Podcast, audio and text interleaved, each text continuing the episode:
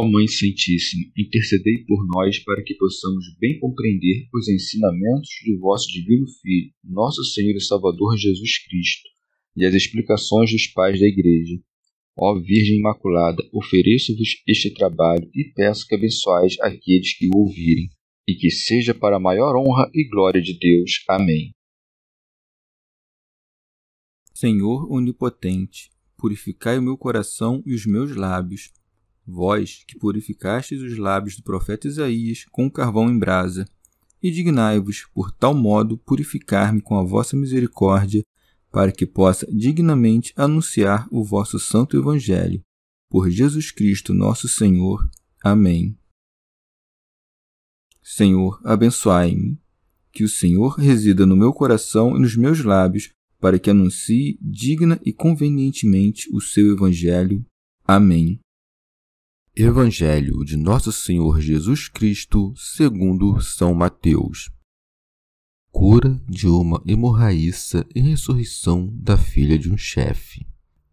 Enquanto Jesus lhes falava sobre essas coisas, veio um príncipe da sinagoga e prostrou-se diante dele, dizendo: Minha filha acaba de morrer, mas vem, impõe a mão e ela viverá.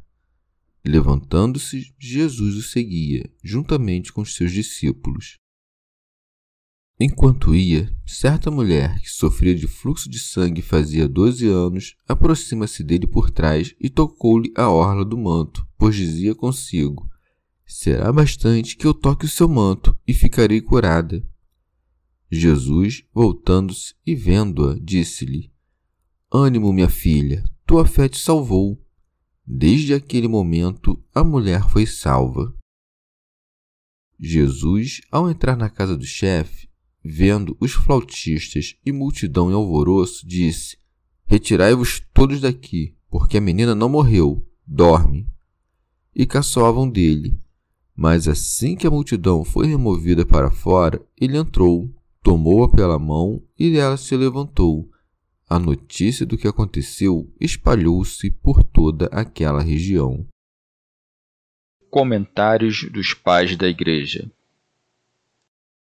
São João Crisóstomo Depois das palavras, segue-se a ação, que devia fazer calar completamente a boca dos fariseus, uma vez que o próprio príncipe da sinagoga se aproxima de Jesus para pedir-lhe um milagre era grande sua tristeza, porque a morta era sua filha única.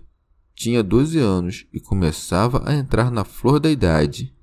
Por isso é dito: enquanto Jesus lhes falava sobre essas coisas, veio um príncipe da sinagoga. Santo Agostinho. Marcos e Lucas referem-se ao mesmo fato, embora não na mesma ordem, porque colocam-no depois da sua saída do país dos Gerazenos, quando atravessou o lago após ter expulsado os demônios para os corpos dos porcos. Segundo Marcos, esse fato ocorreu depois que Jesus atravessou o lago pela segunda vez, embora não diga quanto tempo depois. Sem dúvida, houve algum intervalo, porque senão Mateus não incluiria em sua narrativa a ida de Jesus à sua casa. E é imediatamente depois disso que o príncipe da sinagoga fala-lhe de sua filha. Porque se esse príncipe tivesse se aproximado de Jesus no momento em que ele estava narrando as parábolas do pedaço de pano novo e do vinho novo, não teria interposição alguma entre suas ações e suas palavras. Mas na narrativa de Marcos há um intervalo em que se poderia incluir outras coisas. Lucas não contradiz Mateus, pois quando diz: Eis que vem um homem chamado Jairo, não indica que isto aconteceu imediatamente depois do que precede, mas depois do que refere Mateus sobre o convite dos publicanos nos seguintes termos: Enquanto Jesus lhes falava sobre essas coisas, veio um príncipe da sinagoga, ou seja, Jairo, e prostrou-se diante dele, dizendo: Minha filha acaba de morrer. Para evitar toda aparente contradição, devemos levar em conta que os outros dois evangelistas não dizem que estava morta, mas a ponto de morrer, e chegam a afirmar que vieram depois alguns homens anunciar-lhe sua morte, aconselhando-o a não incomodar o mestre. Devemos admitir que Mateus, para maior brevidade, contentou-se em referir o pedido feito ao Senhor de que fizesse o que realmente fez, ou seja, de ressuscitar a que havia morrido. Não devemos aqui tentar fixar-nos nas palavras do pai sobre sua filha, mas, o que é mais importante, no que ele desejava. Estava ele tão desesperado que desejou antes que Jesus a ressuscitasse, não imaginando encontrar viva aquela que deixara morrendo. Dois evangelistas, pois, dão testemunho do que Jairo disse, enquanto Mateus do que desejou e do que pensou. Evidentemente, se um dos primeiros tivesse atribuído ao próprio pai essas palavras de que Jesus não deveria ser incomodado porque sua filha já estava morta, as palavras que Mateus lhe atribui estariam em contradição com isso. Mas não se diz na narrativa que estava de acordo com as notícias que lhe davam seus servos. Vemos nisso a absoluta necessidade que temos de não dar às palavras de alguém outro valor do que lhes dá sua vontade a qual estão subordinadas as palavras, e de não inventar mentiras por alguém haver dito em outros termos o que realmente quis dizer, embora com palavras distintas. São João Crisóstomo. Ou então, o que o príncipe disse da morte de sua filha é o aumento da desgraça, porque é natural naqueles que pedem algo apresentar seus males aumentados e dizer mais do que realmente é, a fim de interessar mais aqueles a quem suplicam. Daí estas palavras: Mas vem, impõe-lhe a mão e ela viverá. Veja aqui sua grossura. Exige duas coisas de Cristo: que vá até a sua casa e que lhe imponha sua mão, precisamente o que o Ciro Naamã exigiu do profeta. Pois aqueles que somente têm disposições vulgares precisam ver e apreciar as coisas de maneira sensível. Remígio de Auxerre.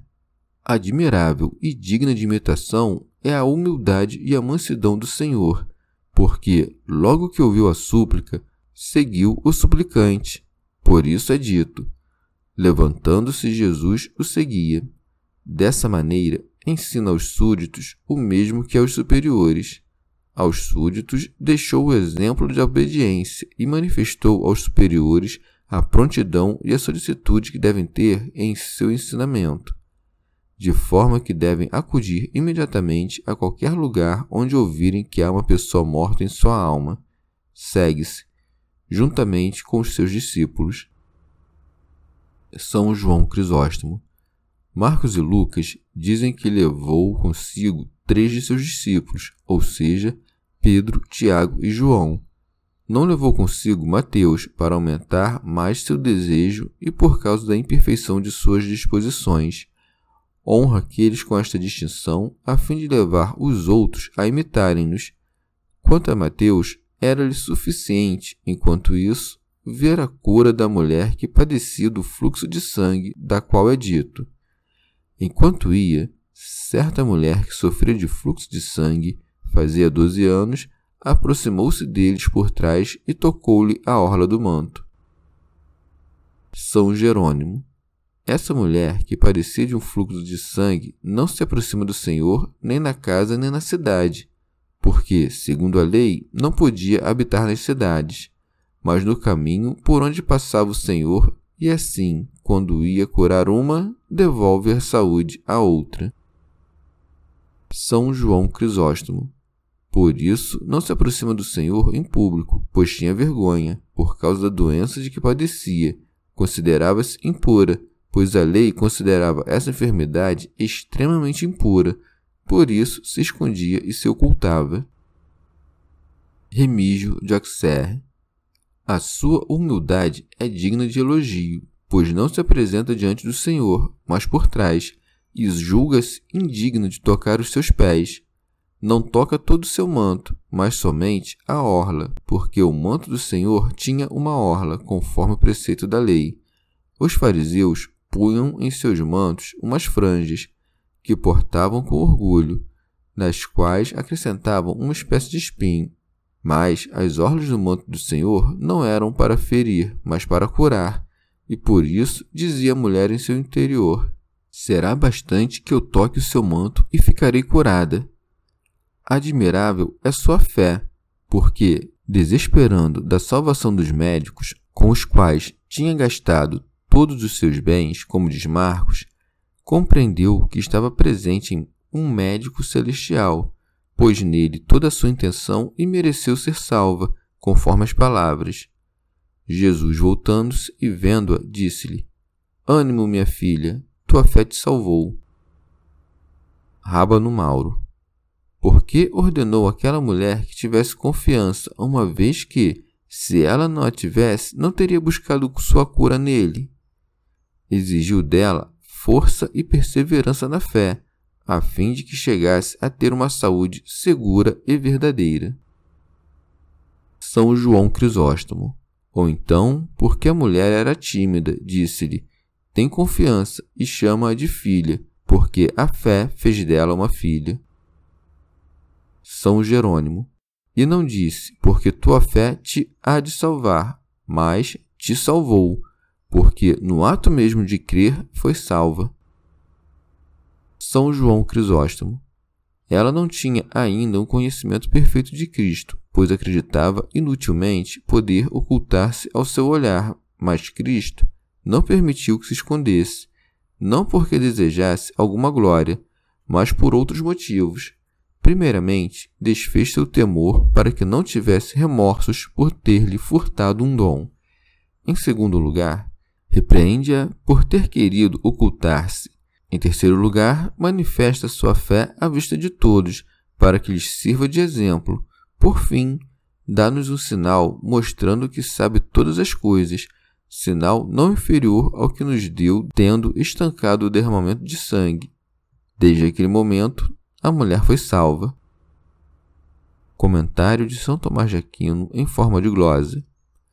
Pela expressão desde aquele momento, devemos entender não desde o momento em que Jesus voltou-se para ela, mas que já estava salva desde aquele momento em que ela tocou a orla, como expressamente dizem os outros evangelistas, e se depreende claramente das mesmas palavras do Senhor. Santo Hilário de Poitiers. Devemos admirar nesse acontecimento o grande poder do Senhor o qual, permanecendo dentro de seu corpo, comunica as coisas perecíveis a virtude de curar, a ponto de comunicar-se à operação divina pela orla do manto. Não estava Deus circunscrito ao estreito limite de um corpo, e sua união com o corpo não tinha o objetivo de encerrar nele todo o seu poder, mas de elevar a fragilidade de nossa carne à obra da redenção.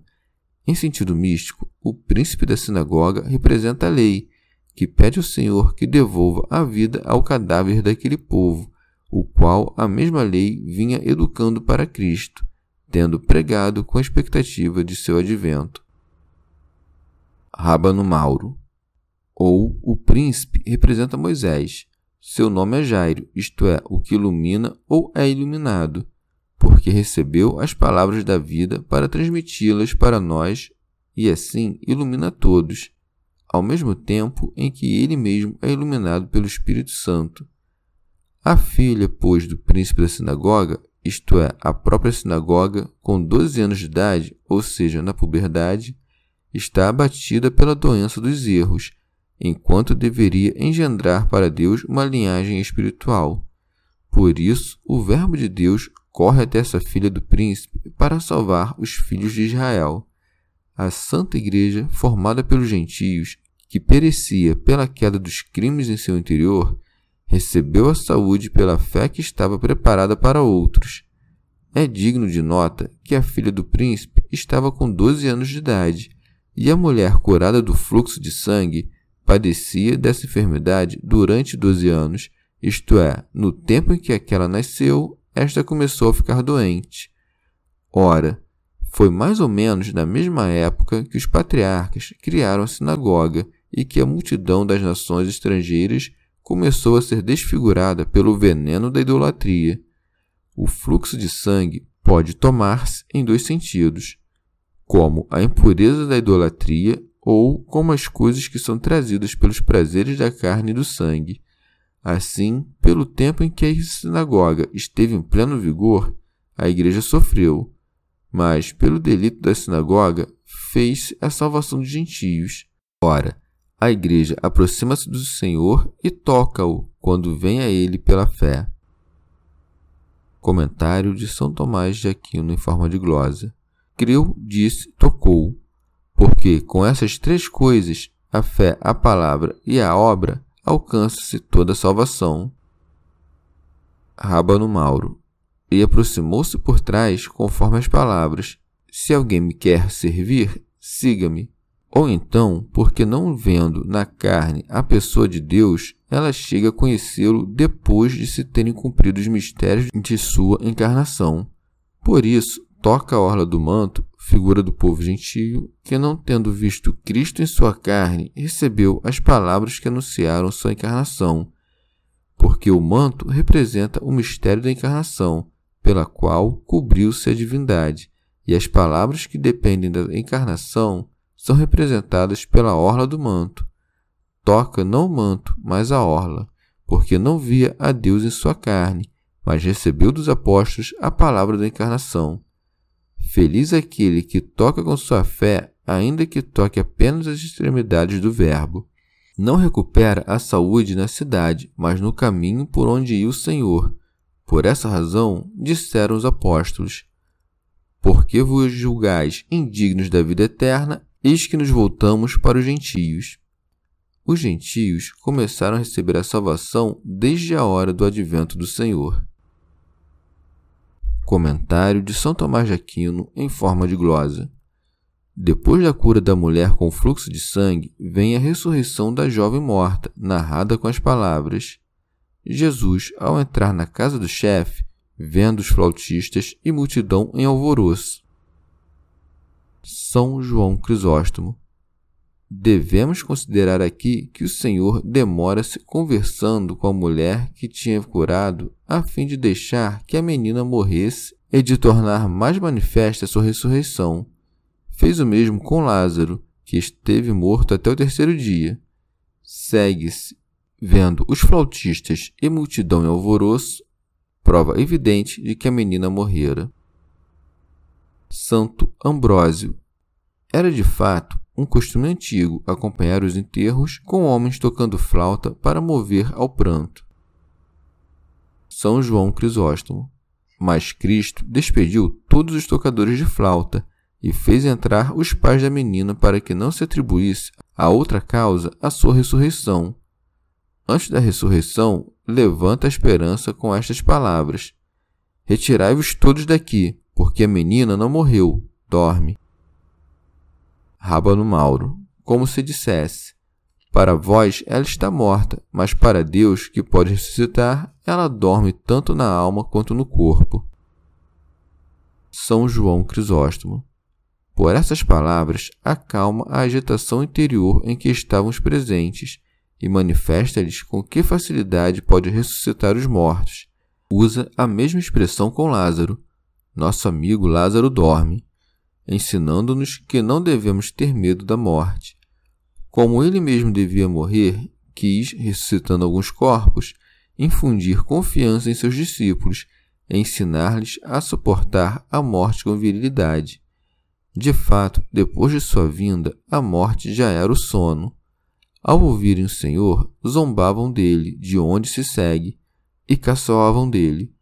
Mas ele não lhes respondeu, pois queria que essa derrisão, as flautas e todas as outras circunstâncias fossem outras tantas provas da morte da menina. Como acontece muitas vezes que os homens se recusam a crer nos milagres quando são realizados, ele quer convencê-los antecipadamente através de suas próprias respostas. Fez o mesmo por ocasião da morte de Lázaro, quando perguntou: Onde o pusestes? Ao que responderam: Senhor, ele já cheira mal, porque já aí está há quatro dias. Perante esta confissão, não podiam deixar de crer que efetivamente estava morto e que ele o ressuscitou. São Jerônimo. Mas aqueles que o escarneciam, a ele que operava a ressurreição, com indignos ultrajes, não eram dignos de presenciar o fato misterioso da ressurreição por isso segue-se. Mas, assim que a multidão foi removida para fora, ele entrou, tomou-a pela mão e ela se levantou. São João Crisóstomo.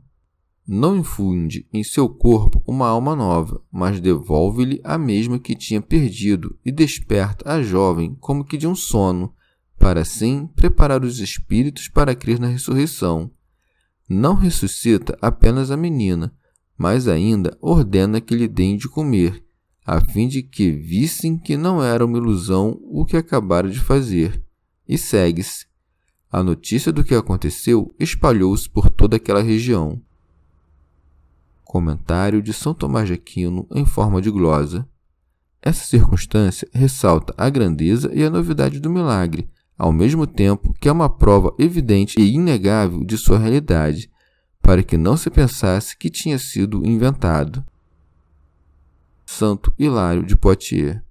Em sentido místico, o Senhor entra na casa do príncipe da sinagoga, ou seja, na própria sinagoga, no momento em que os cantores cantavam o canto fúnebre, como previa a lei. São Jerônimo. Até hoje, a menina repousa morta na casa de seu pai, e aqueles que parecem mestres são os tocadores de flautas que cantam versos fúnebres. Também a turba dos judeus não é o povo que crê, mas uma multidão tumultuosa. Mas quando a plenitude das nações estiver entrado na casa, então todo Israel alcançará a salvação. Santo Hilário de Poitiers para que compreendamos que era limitado o número dos eleitos dentre os crentes da lei, a turba toda foi posta para fora. O Salvador desejava salvá-la, mas, ao zombar de suas palavras e de suas ações, tornou-se indigna de ser participante da ressurreição. São Jerônimo. E, tomando a menina pela mão, ela se levantou, pois, a não ser que estejam limpas as mãos dos judeus, que estão cheios de sangue, sua sinagoga, que está morta, não será posta de pé.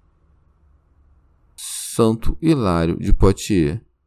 Espalhando-se a fama daquele acontecimento por toda aquela região, são publicamente divulgadas a salvação dos eleitos, a dádiva de Cristo e suas obras. Rábano Mauro. Em sentido moral, a menina morta na casa é a alma que está morta em seus pensamentos.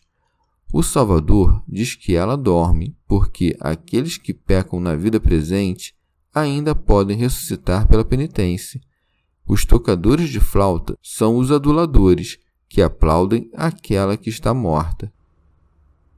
São Gregório Magno, a fim de ressuscitar a morta, põe para fora a multidão, porque não ressuscitará a alma que interiormente está morta, se não expulsar antes do íntimo de seu coração a multidão dos cuidados temporais. Rábano Mauro a menina é ressuscitada em sua casa, na presença de umas poucas testemunhas, o jovem fora da porta da cidade, e Lázaro perante uma multidão de espectadores, porque uma falta pública exige uma reparação pública, uma falta leve requer um remédio leve, enquanto um pecado secreto pode ser apagado com uma penitência. Chegamos ao fim de mais um dia de comentários da Catena Áurea. Muito obrigado por ficarem até aqui. Que Nossa Senhora derrame suas graças sobre nós e até amanhã.